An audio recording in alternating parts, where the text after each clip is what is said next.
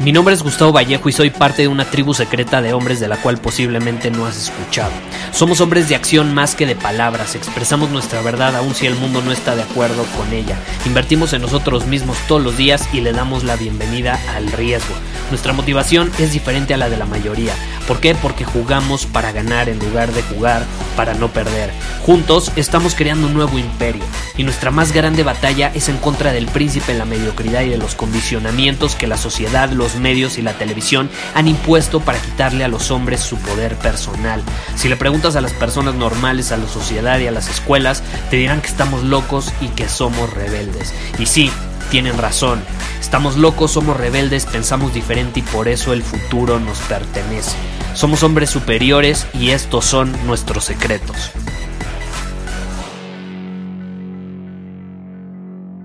Hoy quiero que quemes todos tus libros.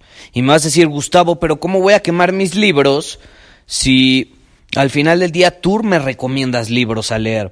Y ahí te va lo que quiero decir con esto de que quemes todos tus libros. Eh, no necesariamente me refiero a que los avientes una fogata y se quemen o que los prendas en fuego, aunque no sería mala idea. ¿Por qué? Porque muy probablemente la mayor parte de los libros que has leído no te han servido para absolutamente nada más que para alimentar tu ego pensando que sabes más. Y sí, muy probablemente ya sabes mucho más, pero ¿qué pasa con tus resultados? ¿Tus resultados realmente son proporcionales a todo lo que sabes? ¿O sabes mucho más de lo que consigues? Porque si sabes más de lo que consigues, ponme mucha atención porque no necesariamente el camino de los libros sea el correcto. Y allá afuera vas a escuchar a muchísimos mentores, muchísimos coaches, muchísimas personas que te inspiran a leer un libro todos los días, a leer resúmenes de libros, a leer análisis de libros, a ir a comprar no sé cuántos libros. Cuando la realidad es que lo que más importa, sí, es importante aprender, es importante educarte, es importante leer, pero es mucho más importante la acción que tomas. Y adivina qué, cuando a mí me preguntan, Gustavo, ¿cuál es tu mayor aprendizaje de los libros? Yo les respondo, el mayor aprendizaje que me han dejado los libros ha sido que no dependa de los libros. Porque al final del día, sí, un libro te puede servir, lees la experiencia de alguien más, eso es muy poderoso, puedes inspirarte de ello, pero yo te pregunto, ¿qué es más inspirador? ¿Leer un libro de alguien que nunca conociste? ¿O vivir la experiencia en carne propia al lado de alguien que tú admiras? estar junto a alguien a quien le puedes hacer preguntas, estar junto a alguien que te va a desafiar, estar junto a alguien que te hace sentir incómodo. Los libros, sí, todos esos libros de Tony Robbins, de eh, el de Piense y hágase rico, hasta se me olvidó su nombre, de Robert Kiyosaki, etcétera. Quiero que todos ellos los tires, los quemes, porque al final del día no los necesitas.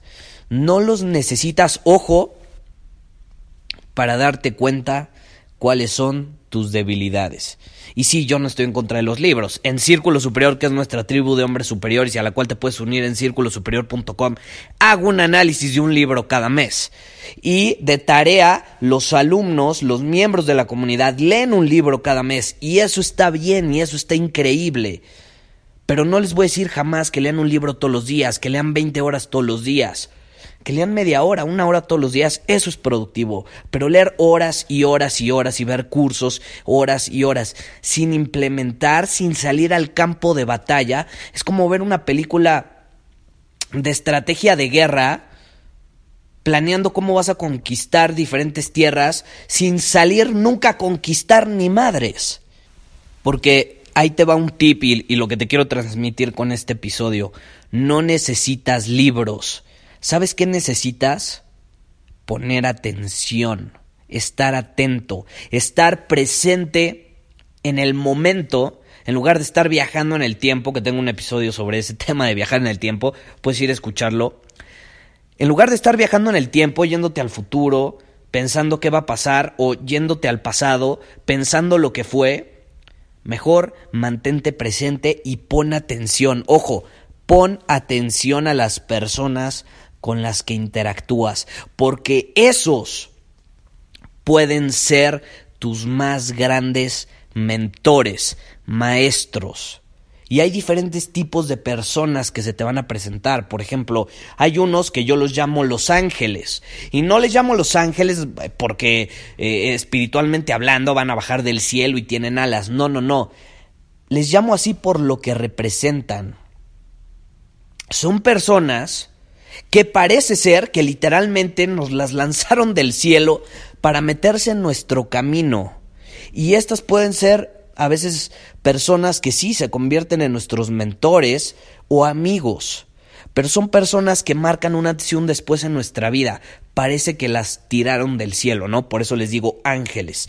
Después están personas que yo les digo como los videntes. No es porque lean eh, las cartas, ni mucho menos, pero es como si realmente te leyeran esa bola de cristal y te muestren el futuro en el camino en el que estás. Esas son personas que te inspiran. Por ejemplo, si yo tengo un mentor que me lleva 10 años la delantera y se dedica absolutamente lo mismo que yo, entonces puedo tener la certeza que si yo hago lo que él hizo a mi edad constantemente, voy a tener los resultados que él ya obtuvo.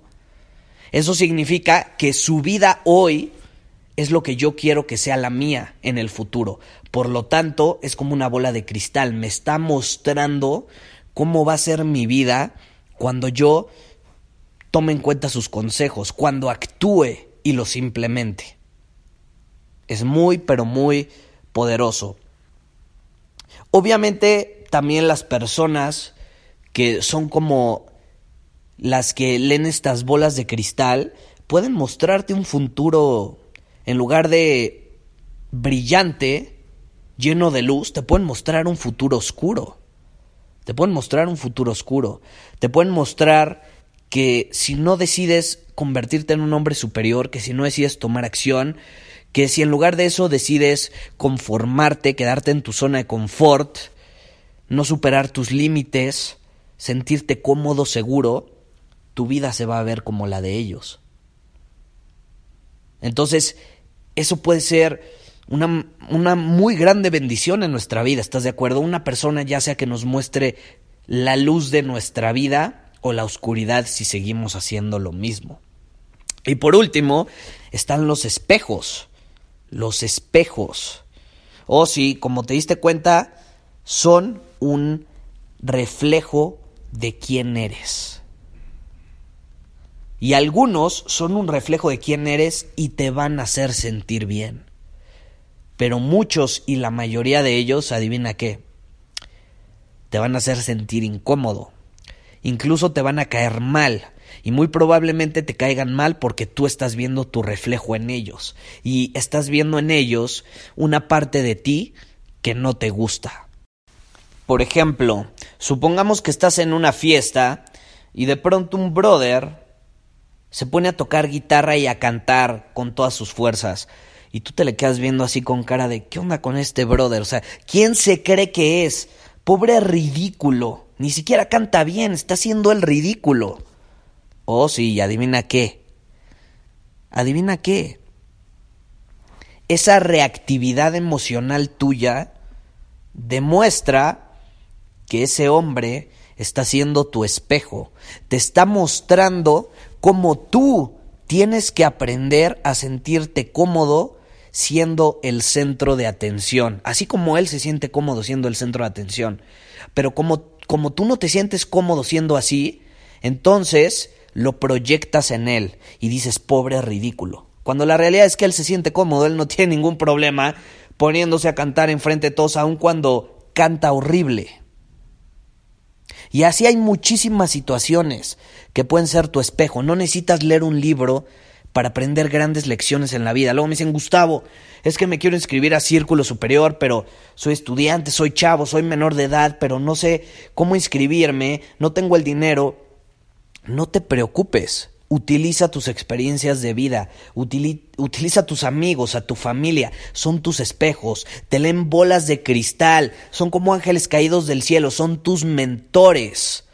Puedes aprender mucho más de ellos que leyendo un libro, por ejemplo.